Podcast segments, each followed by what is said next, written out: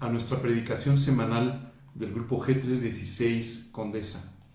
Es un gusto tenerlos hoy con nosotros, eh, especialmente porque hoy vamos a tener una, charla, una, una predicación sobre un pasaje que es muy acorde a lo que estamos viviendo en estas semanas, en estos días, en nuestro país y en general en el mundo entero.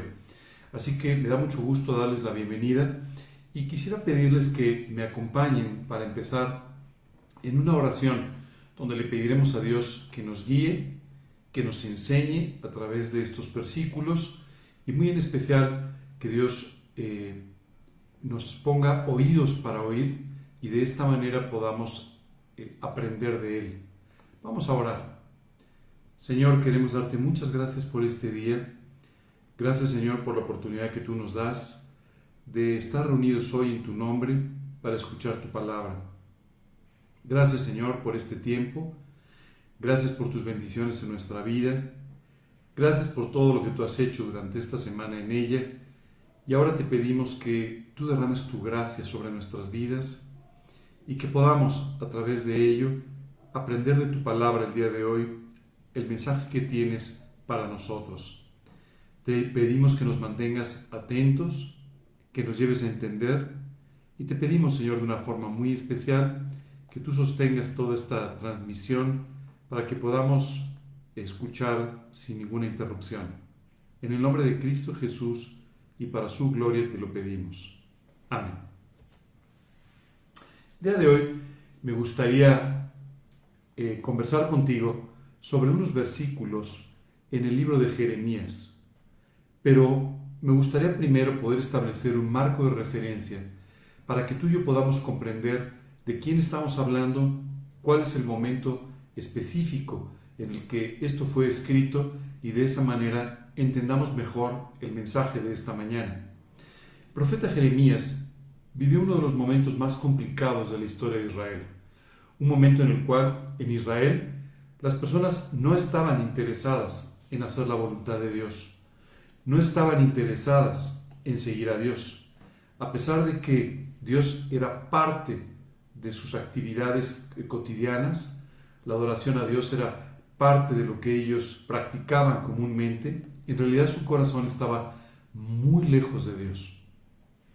Es importante entender esto porque muchas veces tú y yo como cristianos podemos hablar de Dios, podemos eh, incluso participar en actividades que estén relacionadas con la Biblia o con Dios, pero sin embargo, nuestro corazón puede estar muy lejos de esta relación personal con Dios.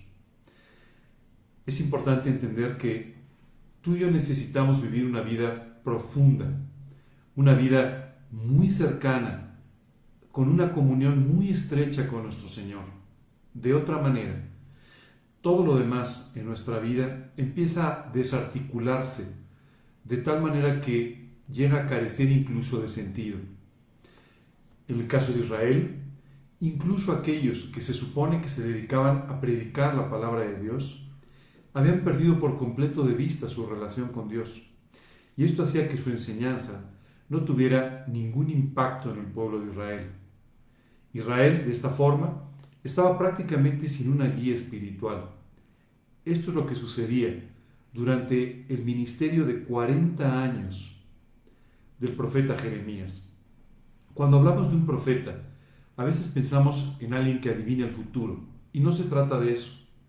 Un profeta era aquella persona que hablaba de parte de Dios, que llevaba un mensaje de parte de Dios a una persona, a un grupo de personas que de esta manera eran amonestadas, dirigidas por Dios sobre algún tema en particular. El profeta Jeremías estuvo durante 40 años haciéndole ver al pueblo de Israel que Dios no estaba de acuerdo con esta situación en la que estaban viviendo, que esta separación de Dios tarde o temprano traería repercusiones en su vida, que esta falta de una vida profunda al lado de Dios los llevaría básicamente enfocar su vida y enfocar incluso su fe en cosas independientes de Dios. Y el pueblo de Israel empezó a combinar la adoración a Dios, conseguir a otros dioses, conseguir a dioses que no tenían nada que ver con ellos, pero que sin embargo empezaron a resultar atractivos para ellos simplemente porque habían perdido de vista su relación con Dios. Jeremías fue un profeta que no creas que fue muy bien bienvenido en Israel. De hecho, pasó por varios problemas importantes en su vida como consecuencia de su predicación. Él fue eh, colocado en un cepo, es decir, en un lugar que le detenía la cabeza, los brazos. Él fue arrojado a una cisterna. Y todo esto como consecuencia de su predicación de Dios. A veces nos imaginamos que el predicar las verdades del Evangelio va a hacer que nos den el mejor lugar en una reunión o va a hacer que nos volvamos muy populares o muy famosos. Y no necesariamente va a ser así. A veces ese mensaje del Evangelio va a molestar a algunas personas que no quieren ser transformadas por Cristo, que no quieren ser cambiadas por Dios. Y de esta manera, a veces, tú vas a encontrar el rechazo de ciertas personas, incluso un trato equivocado de algunas personas hacia tu vida. Eso fue exactamente lo que sucedió en la vida de Jeremías. Hasta que finalmente, en el año 578 a.C., conforme a lo que él había venido avisando de parte de Dios, el pueblo de Israel enfrentó la peor de las crisis. El imperio babilónico rodeó la ciudad de Jerusalén y finalmente Jerusalén cayó en manos de los enemigos.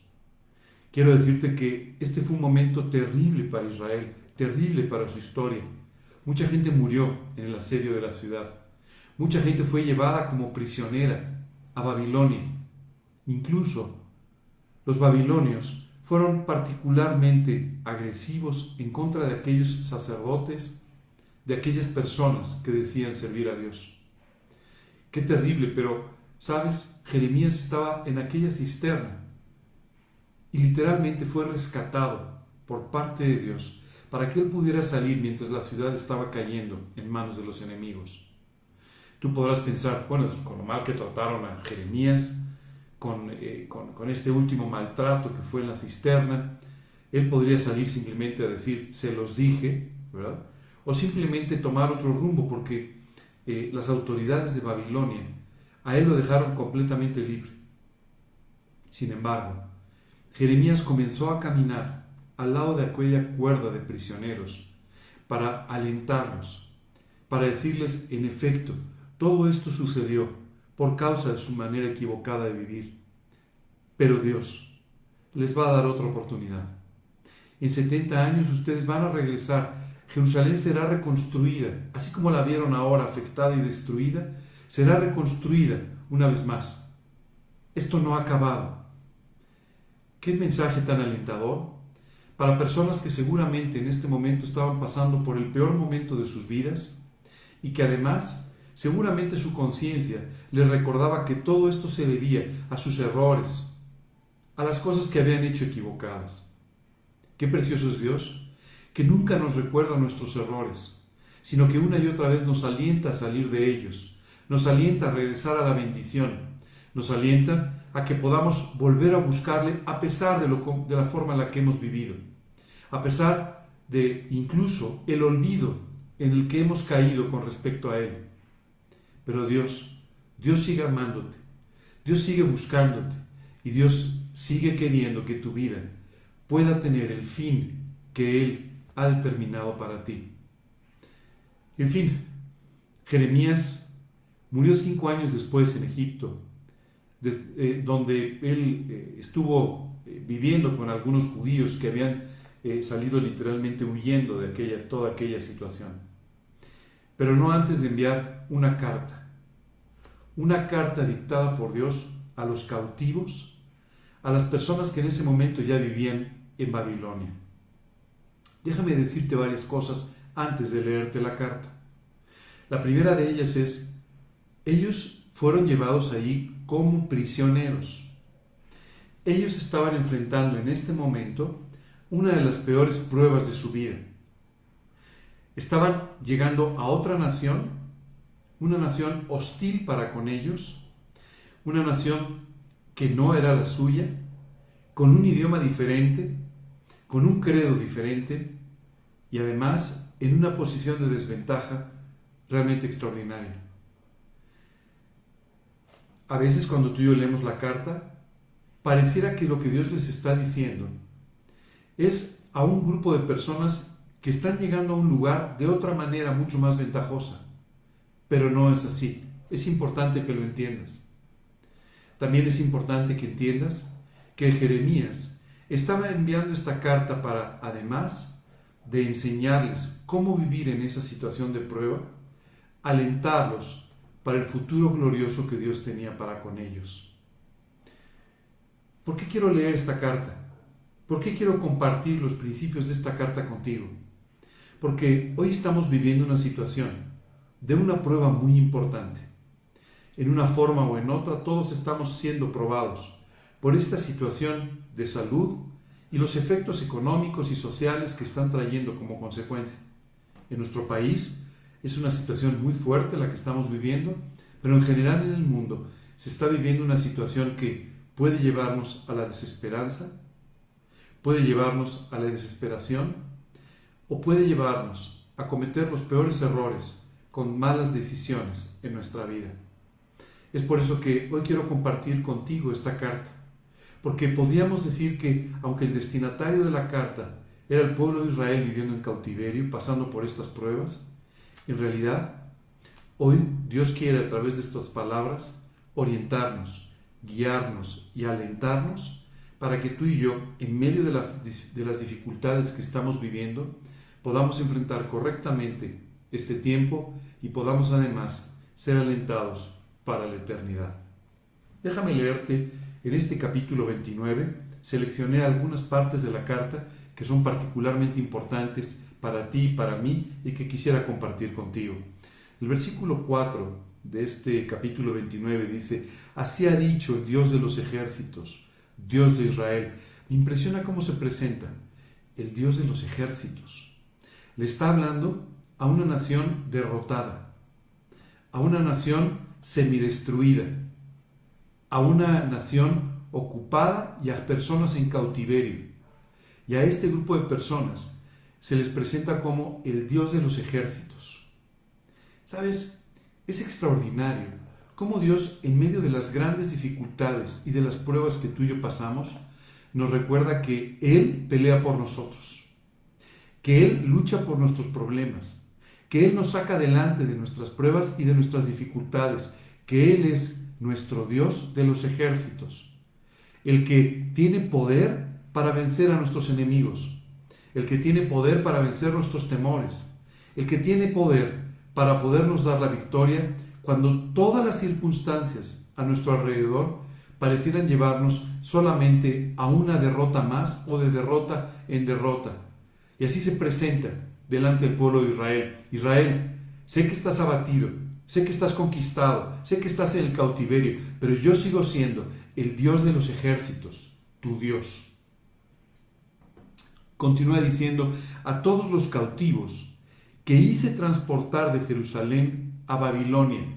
Y aquí es muy importante entender cómo Dios les está diciendo, todo lo que ha sucedido tiene que ver conmigo. Porque muchas veces nosotros culpamos a la suerte, culpamos a otras personas, responsabilizamos a quien está cerca, a quien está lejos, a las autoridades, a muchas gentes, sin darnos cuenta de que al final todos los aspectos de nuestra vida están en las manos de Dios. Todo lo que sucede nunca escapó de su mano. Cada una de las cosas que tú y yo estamos viviendo, enfrentando, están relacionadas con el trato de Dios hacia tu vida para poder de esta manera enseñarte espiritualmente, llevarte más cerca de Él, poder llevarte a otras alturas espirituales y finalmente cumplir en tu vida su voluntad, la forma en la que quiere bendecir tu vida. Así es que en esta primera parte, primero le recuerda al pueblo de Israel, yo sigo siendo el Dios de los ejércitos, el que sí te puede llevar en victoria, el que te va a sacar de tus derrotas a pesar de tu situación. Pero además, quiero que sepas también que todo lo que ha sucedido, todo lo que ha venido, es algo que yo he permitido en tu vida para tu bien. El día de hoy estamos enfrentando una situación que parece no tener final.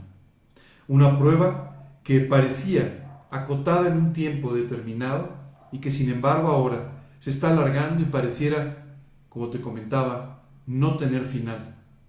Pareciera simplemente que esto nos va a mantener postrados de rodillas toda nuestra vida, que no hay forma de salir de esto y de las consecuencias que toda esta problemática está acarreando para nosotros.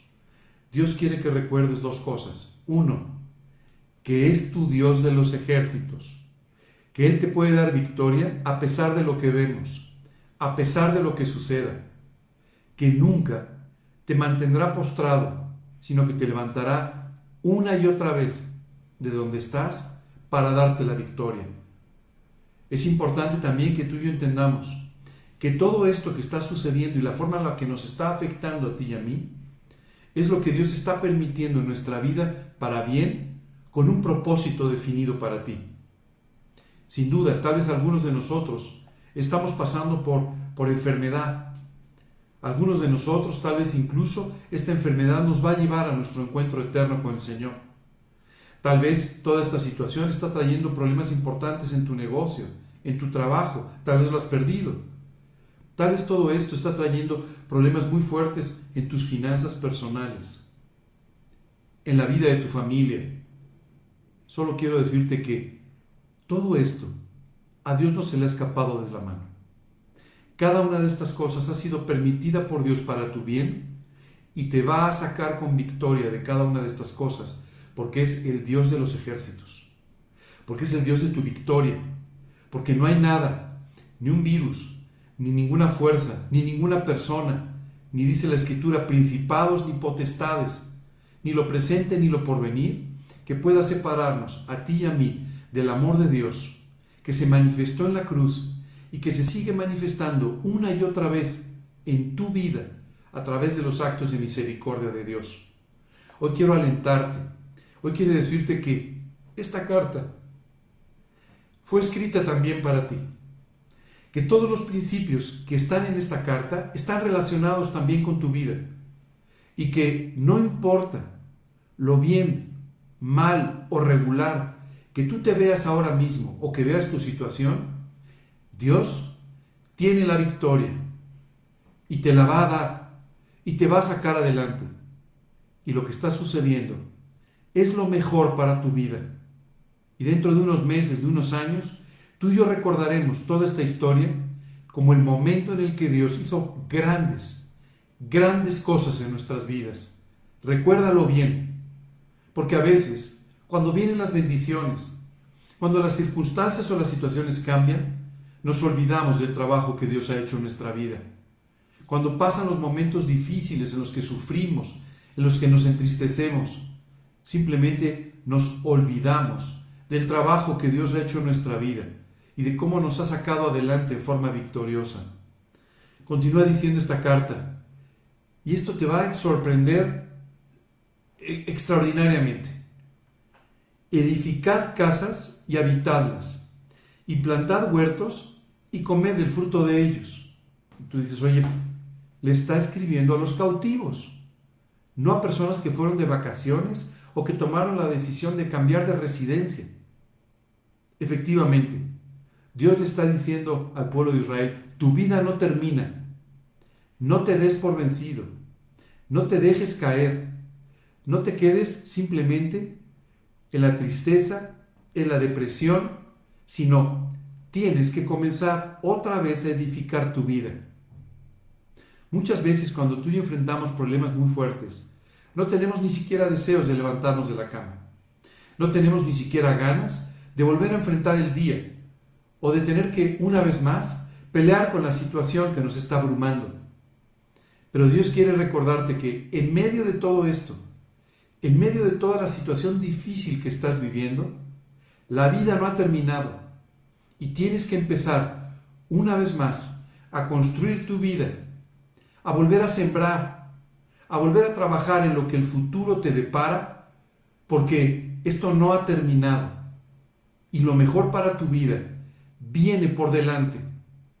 Nunca dudes de esto, porque cuando dudas, simplemente empiezas a sufrir cuando sin embargo tú y yo tenemos que pensar en cada día de nuestra vida como el mejor día, como el que tiene la mejor perspectiva de futuro.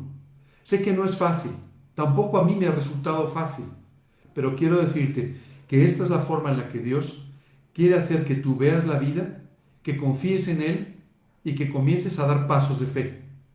Fíjate lo que dice, edifica casas y habítalas.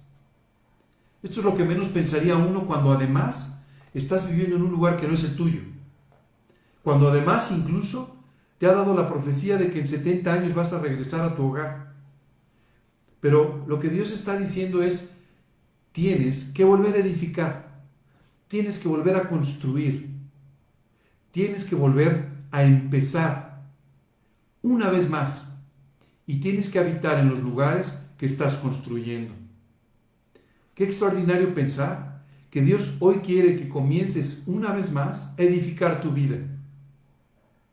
Una vez más, en medio de los problemas, en medio de las dificultades, empezar otra vez o continuar con la construcción que Dios está haciendo en tu vida. Uno de los efectos graves de las crisis y de los problemas es que a veces no podemos pensar en otra cosa que no sea la crisis y nuestro problema. Y esto nos abstrae muchas veces de la realidad. Nos abstrae de lo que está sucediendo al margen de aquellas cosas en las que estás fijando tus ojos. Y Dios quiere que en medio de una crisis en medio de una problemática importante, tú continúes poniendo tus ojos en Él, continúes poniendo tus ojos en la eternidad y continúes con los proyectos que Dios quiere construir en tu vida. Así que hoy es tiempo de volver a construir. Hoy es tiempo de empezar a reconstruir aquellas cosas que están tiradas, aquellas cosas que la crisis ha derrumbado, que los problemas han abatido. Hoy es tiempo de volver a construir. Fíjate la segunda parte del versículo. Y plantad huertos y comed el fruto de ellos. Y esta parte me impresiona mucho porque cuando tú y yo hablamos de plantar, hablamos de una actitud optimista. Porque tú plantas esperando que llegue la lluvia. Tú plantas esperando simplemente que las cosas se den en un determinado tiempo. Así que el sembrar es un acto de optimismo, es un acto de alegría, es un acto de esperanza. Dios quiere que nuevamente empieces a poner semillas. Las semillas son las que eventualmente dan un fruto, pero tú y yo tenemos que empezar por poner semillas.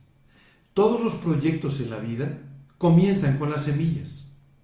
Todos los proyectos comienzan con una idea, con un deseo, con una iniciativa, con una inquietud, y te llevan a comenzar a trabajar para que tarde o temprano ese proyecto empiece a dar frutos en tu vida. Hoy me gustaría hablar contigo de tres diferentes proyectos en los que te recomiendo que hoy empieces a sembrar. El primer proyecto es el proyecto de tu vida espiritual. En medio de los problemas y las dificultades, a veces no sabemos más que orar por el problema a veces no sabemos más que buscar versículos que nos hablen de nuestro problema, de nuestra dificultad, o tratar de encontrar una predicación o un consejo que nos alienten en medio de nuestro problema. Y es muy válido, es entendible, es lógico. Pero hoy quiero que empieces a colocar semillas de otros proyectos espirituales. Que en este tiempo, a veces un tiempo en el que estamos muy ocupados. Sé que hay personas que hoy están dedicando mucho tiempo simplemente a estar en su casa y algunos quehaceres personales o domésticos, algunos están trabajando desde su casa, otros ya comenzando a salir. A veces estamos menos ocupados, algunas personas están incluso más ocupadas que antes, pero este es el momento de poner semillas de proyectos espirituales. Quiero compartirte una experiencia personal. En los momentos más difíciles de mi vida es cuando he arrancado proyectos espirituales que en ese momento parecerían casi absurdos, pero que yo sé que Dios, en un mediano, en un largo plazo, va a hacer que den fruto. Y así ha sido. Han dado fruto en otro tiempo, en otros momentos. ¿De qué proyectos espirituales estamos hablando? ¿Cuáles son las cosas que espiritualmente te importan?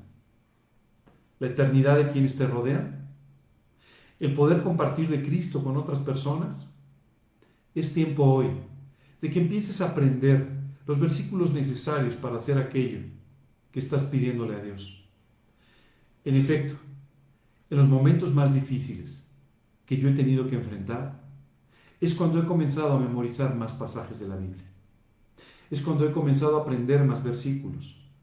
Es cuando me he fijado en el significado de esos versículos en mi vida. Y tú puedes decir, no, no, es que no tengo cabeza para eso. Nunca tendrás cabeza para eso. Es un acto de confianza, de esperanza, de disciplina, como la de plantar en un huerto. Exactamente igual. Hoy te invito a que lo hagas los minutos que vas a dedicar a eso van a poder refrescar tu vida, van a poder alentarte y van a poder enfocar tu mente, enfocar tus esfuerzos en algo eterno, diferente a la crisis que, estamos, que estás enfrentando o que estamos viviendo. Hoy te invito a que tomes algunos proyectos espirituales y empieces a sembrar en ellos. No sé cuáles son. Yo no sé si en tu corazón está el servir a Dios de una forma o de otra, yo no sé si tienes el proyecto de incrementar el tiempo de lectura, aprender ciertas cosas. Solo te quiero invitar a que el día de hoy empieces a poner las semillas de esos proyectos, porque algún día vas a disfrutar de los frutos de este momento difícil en el que por fe, confiando, empezaste a plantar una vez más en ese huerto. Hay un segundo proyecto al que me gustaría invitarte el día de hoy. Es el, tu proyecto familiar. Mira, no permitas nunca que las crisis te roben la vida. Muchas veces tú y yo estamos tan concentrados en la crisis, en el problema, que no nos damos cuenta que el tiempo está pasando, que estamos desperdiciando el tiempo que deberíamos pasar con nuestra familia, que estamos desperdiciando los años en que tu familia está cerca en la que puedes tenerlos, en la que puedes disfrutar mucho de sus vidas. Y cuando te das cuenta, apenas estás levantando tus ojos porque parece que la crisis terminó y perdiste el tiempo precioso que pudiste haber aprovechado con ellos. Sé que es difícil también. Sé que tal vez no tienes el ánimo. Sé que tal vez no tienes en este momento el humor. Pero eso solamente son emociones, sobre las cuales le tienes que pedir a Dios que te dé la victoria. Y hoy tienes que poner las semillas importantes en los proyectos de tu familia. Hace apenas unas semanas, un sobrino me llamó para anunciarme, darme la gran noticia de que su esposa y él estaban esperando un bebé por primera vez. Sabes, me dio muchísima alegría, mucho gusto, y cuando colgué el teléfono y lo compartí con mi esposa, simplemente me dijo, me sorprende que estés tan contento, tan alegre. Y le dije, necesitamos buenas noticias. Tú y yo no podemos permitir que las crisis, los problemas, las pruebas nos roben la vida y nos roben la alegría de vivir. Nunca lo permitas. Y para ello, te sugiero que coloques semillas de tus proyectos familiares. Hoy es un mal momento para que un niño venga al mundo, jamás es un mal momento para que un niño venga al mundo. Hoy es un mal momento para que los adolescentes salgan adelante y crezcan, es un mal momento para que empiecen una carrera. Nunca es un mal momento. Quiero que lo entiendas, nunca es un mal momento, porque si Dios lo está trayendo, es el mejor de los momentos. Lo que puede convertirlo en un problema eres tú, tú con tu mala actitud, tú con tu falta de visión con tu falta de proyección, con tu falta de confianza para plantar en el huerto. Recuerda, vas a ver los frutos.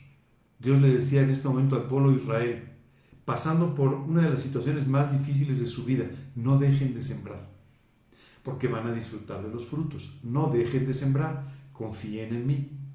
Hoy te digo, confía en el Señor y sigue colocando estas semillas maravillosas de los proyectos familiares que debes, debes seguir.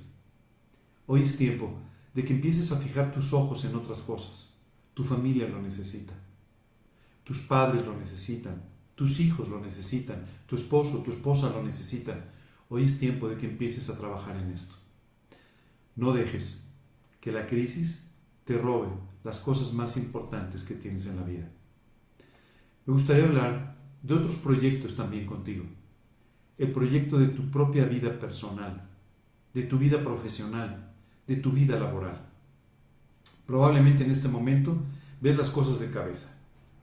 Probablemente estás viendo una seria crisis en tu negocio, en el negocio para el que trabajas, estás viendo que las cosas se desmoronan. Solo te quiero decir que, y esto es una buena noticia, las pruebas no duran para siempre. Por supuesto, saldrás adelante de una prueba y algún día vendrá otra. Eso es parte de la vida. Pero la prueba que estás enfrentando ni es la última, ni es el final de tu vida, ni va a ser eterna. Y eso es una gran noticia.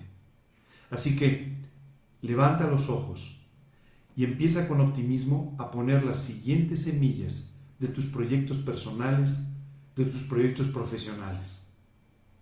Hace un tiempo escuchaba una persona que decía, este es el peor momento para empezar un negocio. No lo sé.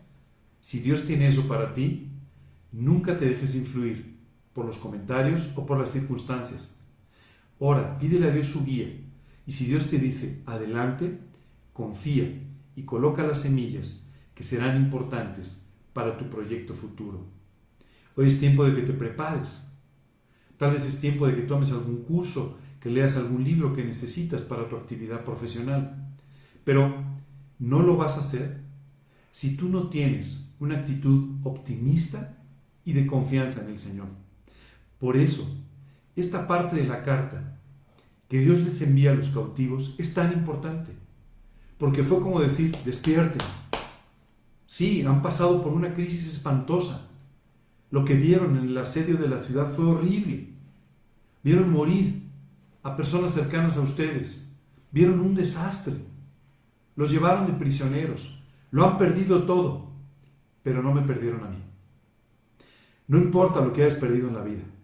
Si tienes a Dios, lo tienes todo. No lo olvides. Si tienes a Dios, lo tienes todo. Así que levanta tus ojos, pon una actitud optimista en tu vida y empieza a creerle a Dios que si te está mandando este mensaje, es porque te quiere decir, hay futuro, soy el Dios de los ejércitos y además las cosas que te están pasando no se han escapado de mi mano y quiero sacarte con victoria de ellas. Así que ponte a sembrar. Coloca hoy las semillas de lo que va a ser el futuro de tu vida. Porque algún día, cuando todas estas cosas pasen, cuando las pruebas que hoy estás enfrentando terminen, tú y yo podremos sentarnos a conversar de los milagros que viste y del fruto del cual empezaste a alimentarte.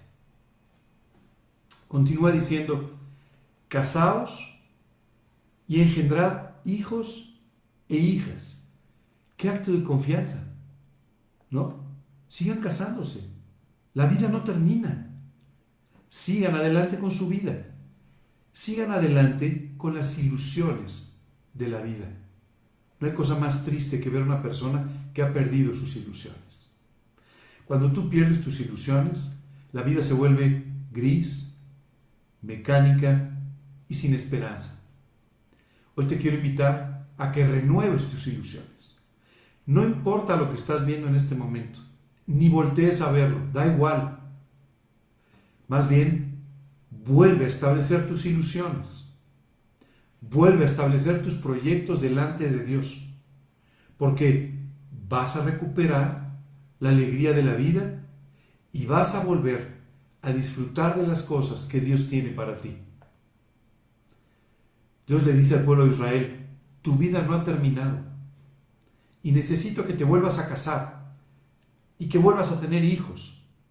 Y además continúa diciendo, Dad mujeres a vuestros hijos y dad maridos a vuestras hijas, para que tengan hijos e hijas y multiplicaos ahí y no os disminuyáis. Hace poco escuchaba una persona que me confiaba sobre su vida personal diciendo, sabes, yo no quiero ya tener hijos. No me gusta el mundo que, ve, que vivo. No me gusta el futuro que le veo a este mundo. Así es que ya no quiero tener hijos. Esta es la pérdida de la esperanza. Y Dios le dice al pueblo de Israel, cásate, da a tus hijos en matrimonio, que tengan hijos, que se multipliquen y que no disminuyan. Este mensaje era extraordinario. No permitas que la nación de Israel desaparezca por tu apatía, por tu desesperación, por tu falta, falta de esperanza, sino continúa teniendo una gran y amplia descendencia, porque vienen muchos años de victorias para esta nación. Necesito que se multiplique. Dios quiere que tu vida se multiplique. Y esto solo depende de tu actitud. Multiplícate. Sí, haz crecer tu familia. Haz, crecer tu familia espiritual. Haz crecer tus amistades. Amplía tu vida. No te quedes en el metro cuadrado que la crisis ha preservado para que solamente mires hacia abajo a tus pies. No lo permitas, porque esto te está robando la vida. Algún día, tú y yo partiremos a la eternidad y nuestra vida en esta tierra se habrá terminado. Nuestra oportunidad de servir a Dios en la forma que hoy ha definido que lo hagamos se habrá terminado. La relación que hoy tienes con tu familia, aunque será transformada y diferente en la eternidad, pero el tipo de relación que hoy tienes con tu familia habrá terminado. Muchas de las oportunidades, de las cosas que Dios quiere hacer en tu vida hoy, habrán terminado, habrán pasado. Así que no desperdicies un solo minuto de tu vida, ni por un virus, ni por un problema financiero, ni porque alguien te ha engañado, ni por tus decepciones, ni por nada, nada que esté sucediendo en tu vida. Hoy es día de volver a tener ilusiones y ponerlas delante de Dios. Porque Dios las va a volver una realidad. Dios las va a cumplir. Y es por eso que te puedo afirmar que hoy es el mejor día de tu vida porque es el día en el que estás volviendo a poner las ilusiones delante de Dios. Es el día en el que nuevamente estás depositando tu confianza en el Señor para que Él haga grandes cosas en tu vida. Este es el día en el que estás poniendo las semillas para que Dios pueda construir en tu vida todo lo que quiere hacer. Hoy vas a poner las semillas de un gran ministerio espiritual. Hoy estarás poniendo las semillas de lo que será toda un gran, una gran empresa para Cristo, una gran familia que podrá ser bendecida y podrá alabar al Señor. Eso es lo que tú estarás haciendo hoy. ¿Sabes qué es maravilloso? Muchas de estas cosas nos cuesta trabajo entenderlas, aceptarlas o vivirlas. Cuando estamos pasando por una situación muy complicada, muy difícil. Y es por eso que Dios en los siguientes versículos nos explica ¿por qué debemos confiar? Dice el versículo 10, porque así ha, dicho Dios, cuando en Babilonia se cumplan los 70 años, yo os visitaré y despertaré sobre vosotros mi buena palabra para haceros volver a este lugar. ¿No te parece maravilloso? Está diciendo, mira, tienes un periodo de 70 años en el que yo quiero prosperarte, bendecirte en el lugar donde estás, en el que yo quiero que puedas vivir con grandes proyectos, con grandes ilusiones en el lugar donde estás. Pero todavía te tengo una mayor noticia. En 70 años, yo voy a volver a reunir al pueblo de Israel y en forma sobrenatural, en forma milagrosa, yo los voy a regresar a su tierra. ¿Sabes qué es increíble? Cuando estaba a punto de cumplirse el año 70, cuando estaba a punto de cumplirse esta profecía de parte de Jeremías, un hombre que había hecho tal cual lo que esta carta había dicho, recordó la profecía. Te estoy hablando de otro profeta, Daniel. Y Daniel vivió con toda plenitud su vida. De hecho, sirvió a varios reyes de estas naciones, el imperio babilónico, el imperio asirio, el imperio medo-persa, y él sirvió a los líderes de, estos, de estas naciones. Él tuvo una, un papel muy destacado en la historia durante, estos, durante todos estos años, pero él vivió con la esperanza del regreso. Y cuando se iban a cumplir los 70 años, Daniel empezó a clamar por su nación. Dios, veo a la nación de Israel dispersa Veo a cada quien ocupado con sus cosas y poco ocupados con las tuyas. Señor, se va a cumplir el tiempo de tu promesa. Y tú tienes que despertar el corazón de Israel. Tú tienes que alistar a Israel para que esté dispuesto para el tiempo que tú les has dicho. ¿Sabes? Hay una diferencia entre el pueblo de Israel y tú y yo. El pueblo de Israel tenía una fecha para volver a, su nación. Tú y yo no tenemos una fecha definida para nuestro encuentro con el Señor. Pero Dios quiere no solamente que te alientes en esta vida, que tengas grandes proyectos, que le sirvas con todo tu corazón, que hagas todo aquello de lo que te he estado hablando, sino que Dios quiere también que algún día tú tengas un encuentro final con tu Señor, con tu Salvador, y puedas disfrutar de todo lo que Él hizo en tu vida en la eternidad. Pero tú y yo no sabemos cuándo esto va a suceder. Podría suceder hoy, ¿sabes? Podría ser que hoy tuvieras que dar un paso a la eternidad. Y de esta manera, tus pruebas, tus problemas terminarían. Aquí se quedarían. Puede ser, sin embargo, que quede todavía un largo periodo de tu vida en el que todavía tengas muchas cosas que hacer de parte de Dios y finalmente tengas ese encuentro personal con Él. Bueno, puede ser también que el Señor regrese en cualquier momento. Las señales de su regreso están cumplidas. Tú y yo no sabemos en qué momento esto pueda suceder. Lo que sí sabemos es que Dios va a cumplir su promesa. De eso tú y yo podemos estar absolutamente seguros. Así que el día de hoy, quiero que te alientes. Esto fue lo que Dios hizo con el pueblo de Israel. Aliéntate. Aliéntate porque te voy a dar victoria, te voy a bendecir donde estás, a pesar de que has llegado como un cautivo, a pesar de que has pasado los peores momentos de tu vida, a pesar de que pareciera que no hay esperanza, que se aliente tu corazón porque te voy a bendecir, te voy a sacar adelante, te voy a dar victoria. Y no olvides, en 70 años te regreso a Jerusalén. Hoy Dios quiere que sepas que te va a dar victoria, que te va a alentar para que puedas vivir esta vida conforme a su voluntad, con el mejor proyecto, a pesar de donde estés hoy, a pesar de que hoy puedas estar postrado, a pesar de que hoy estés enfermo, a pesar de que hoy estés pasando dificultades, Dios te va a levantar de donde estás, te va a sacar con victoria. Pero la mejor noticia de todas, y además lo vas a encontrar en la eternidad. Sea hoy que des el paso a la eternidad, sea en 10 años, en 20 años, en 30 años, depende de tu vida, o sea simplemente que Jesús finalmente regrese ya por su iglesia. Qué gran noticia. Qué gran noticia que además de bendecirte, alentarte y cumplir grandes proyectos en tu vida, Dios además tiene algo todavía más un proyecto eterno, maravilloso, todavía más, que hoy te recuerda para que estés alentado.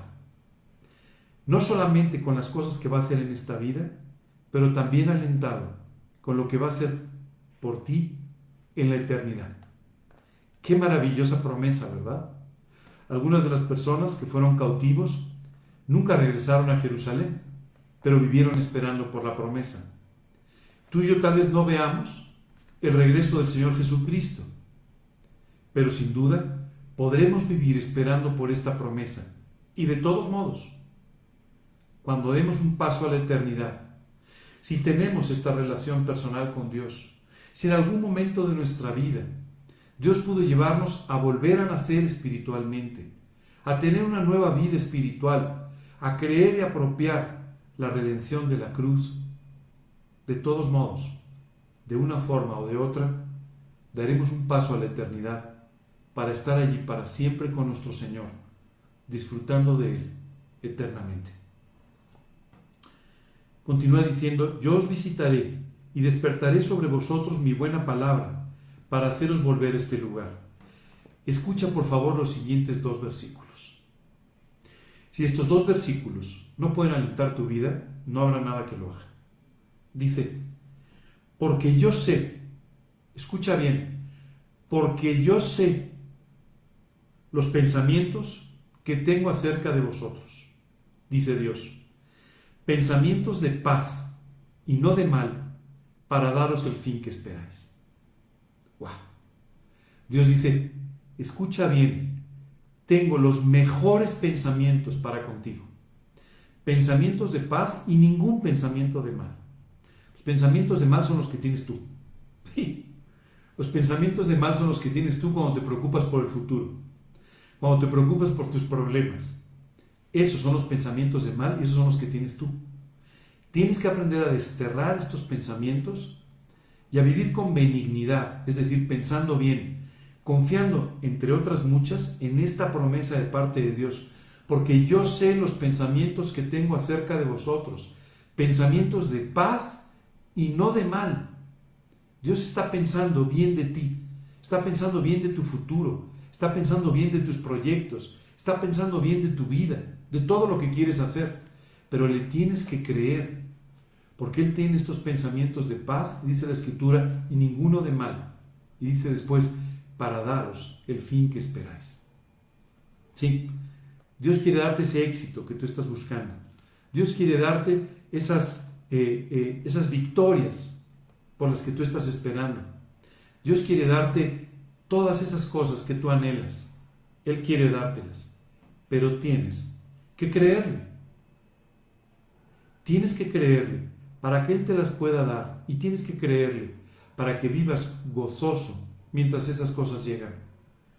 Continúa diciendo, entonces me invocaréis y vendréis y oraréis a mí y yo os oiré Fíjate lo que dice.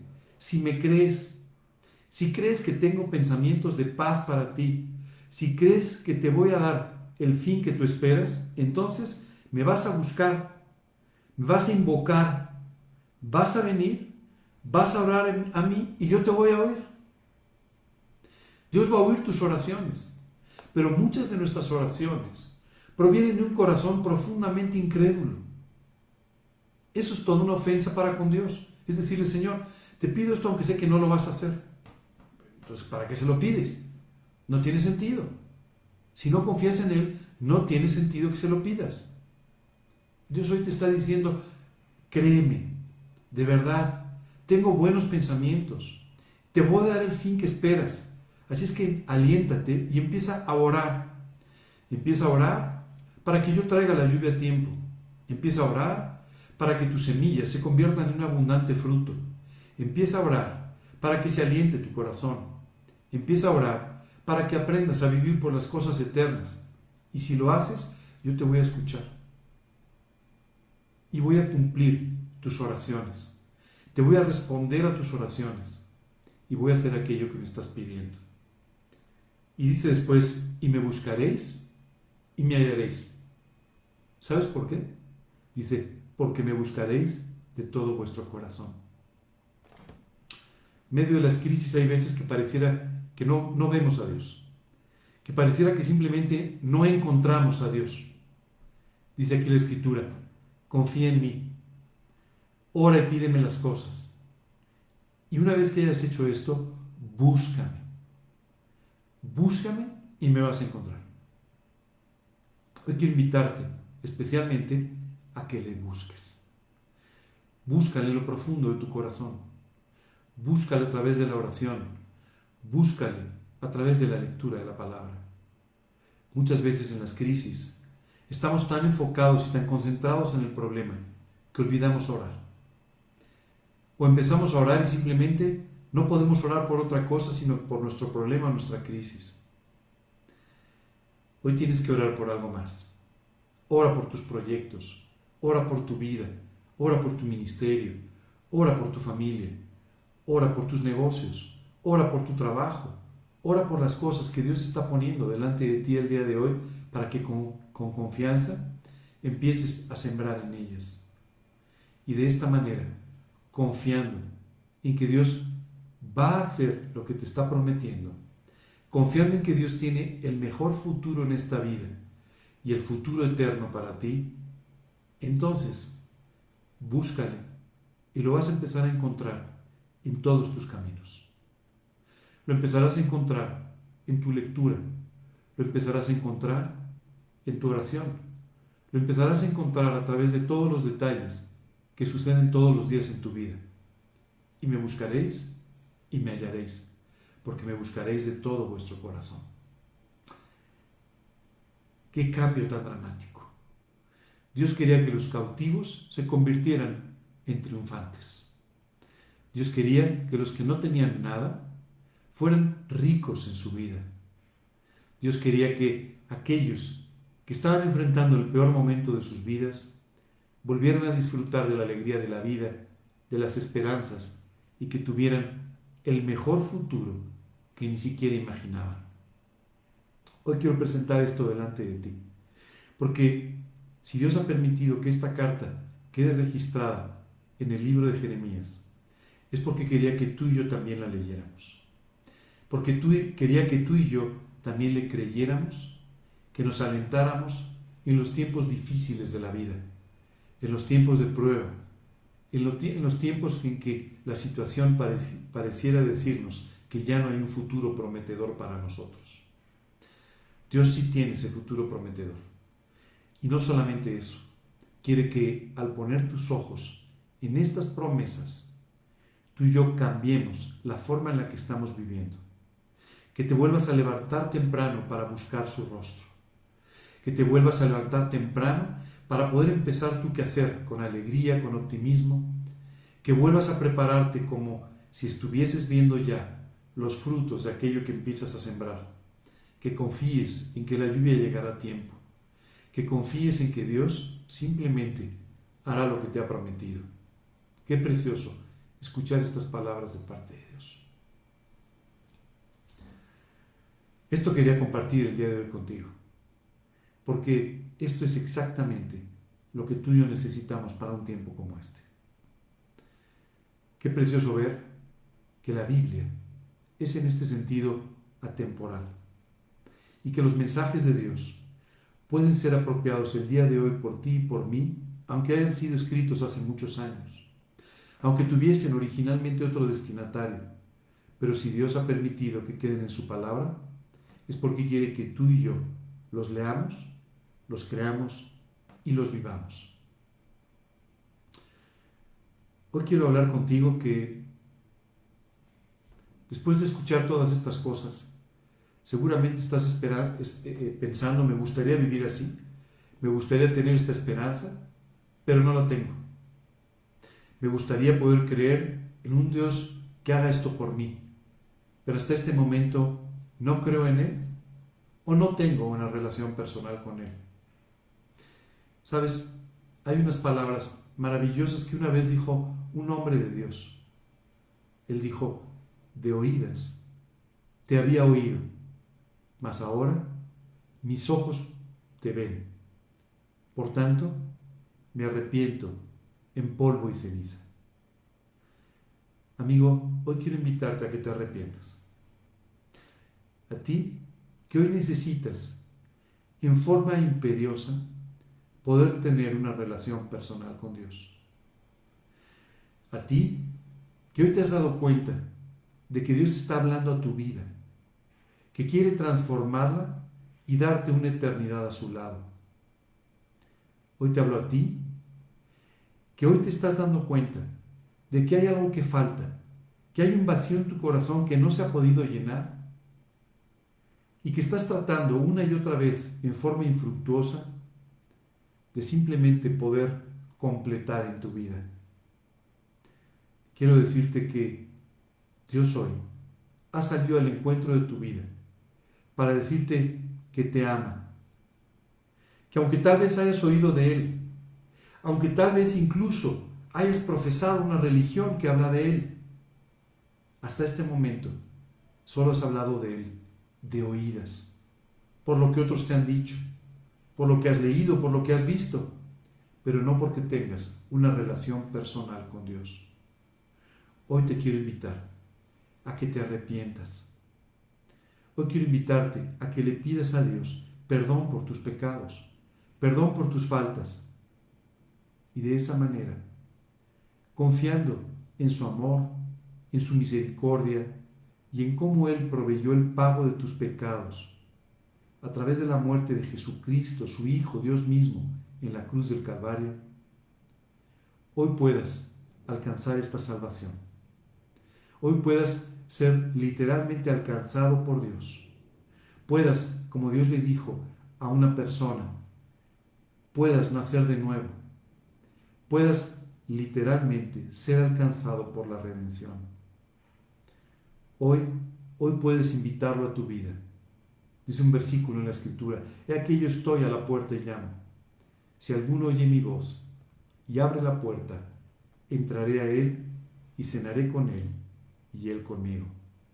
Hoy tienes esta gran oportunidad, la de empezar una relación personal con Dios, tan solo arrepintiéndote, pidiéndole perdón, abriéndole la puerta de tu corazón a Dios.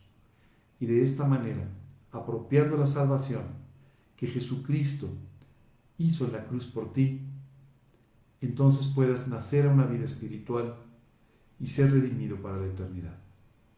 Me gustaría terminar nuestra reunión del día de hoy con una oración. En la primera parte de la oración voy a orar contigo, que quieres tomar esta decisión por Cristo, que quieres invitarlo a tu corazón.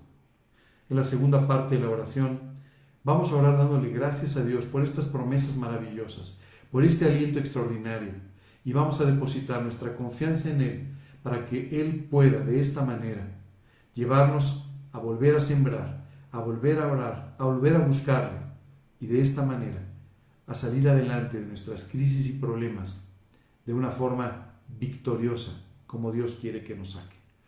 Les pido que me acompañen en una oración, cerremos nuestros ojos, inclinemos por unos minutos nuestro rostro y vamos a orar a Dios. Señor, hoy quiero darte muchas gracias. Tú dices en tu palabra, y me buscaréis y me hallaréis, porque me buscaréis de todo vuestro corazón. Señor, hoy quiero, hoy quiero buscarte. Hoy quiero buscar tu rostro para, en primer término, pedirte perdón por cada uno de mis pecados, por cada una de mis faltas. Perdóname, Señor. Perdóname por haberte fallado.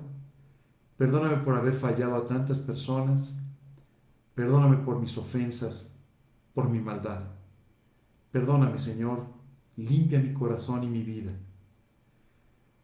Padre, hoy confiando en lo que Jesucristo hizo por mí en la cruz, te quiero pedir que entres a mi corazón como mi Señor y mi Salvador personal. Señor, sálvame del pago de mis pecados. Dios, dame una eternidad a tu lado. Y Señor, hoy te pido que guíes mi vida desde hoy y que me des una relación personal contigo por esta vida y la eternidad. Gracias Padre. Solo confío en la sangre que Jesucristo derramó por mí en la cruz y no en algo que yo haya podido hacer. Gracias Dios en el nombre de Cristo Jesús y para su gloria. Amén. Señor, el día de hoy te quiero dar muchas gracias por esta carta de Jeremías. Gracias Padre. De verdad muchas gracias por alentarme. Gracias por recordarme tus promesas, tu amor, tus bendiciones. Y Señor, quiero pedirte que me levantes de donde estoy, que sanes mis rodillas raspadas, que sanes, Dios, mi incredulidad, mis errores, y Padre, que me lleves nuevamente a poner mis ojos en ti, que me lleves nuevamente a disfrutar de la vida que tienes para mí. Enséñame a pensar en forma benigna, Dios, para que de esta manera tus pensamientos puedan ser los míos. Enséñame, Dios, a empezar a colocar las semillas de los proyectos que serán claves en mi vida. Proyectos espirituales, proyectos familiares, personales. Señor, enséñame a poner hoy las semillas de tener toda la ilusión, la alegría de la vida, a pesar de las circunstancias adversas que hoy estoy enfrentando. Gracias, Padre, de verdad Gracias por tu promesa de la eternidad. Gracias Señor por tu promesa de tu venida. Señor, hoy anhelamos este encuentro contigo y te pedimos Dios que nos mantengas con los ojos puestos en ti y en nuestro encuentro personal contigo y así alentados siempre a vivir para ti. Padre, gracias por esta enseñanza Gracias por este tiempo. Y hoy, Padre, te pedimos que tú bendigas nuestra vida abundantemente. En el nombre de Cristo Jesús y para su gloria. Amén. Bueno, pues me gustaría agradecerles en forma muy especial el haber estado con nosotros. Si hoy invitaste a Cristo a tu corazón, a tu vida, hoy te quiero, te quiero recomendar que empieces a leer la Biblia, que leas los Evangelios en el Nuevo Testamento, para que conozcas una forma más personal al Cristo que murió por ti en la cruz, al Dios que te ama y que salió a buscarte. Te invito también a que ores, que empieces a hablar con Dios en los términos que lo hemos hecho en esta mañana. Les invito a todos a que confíen, de verdad confíen en estas promesas de parte de Dios.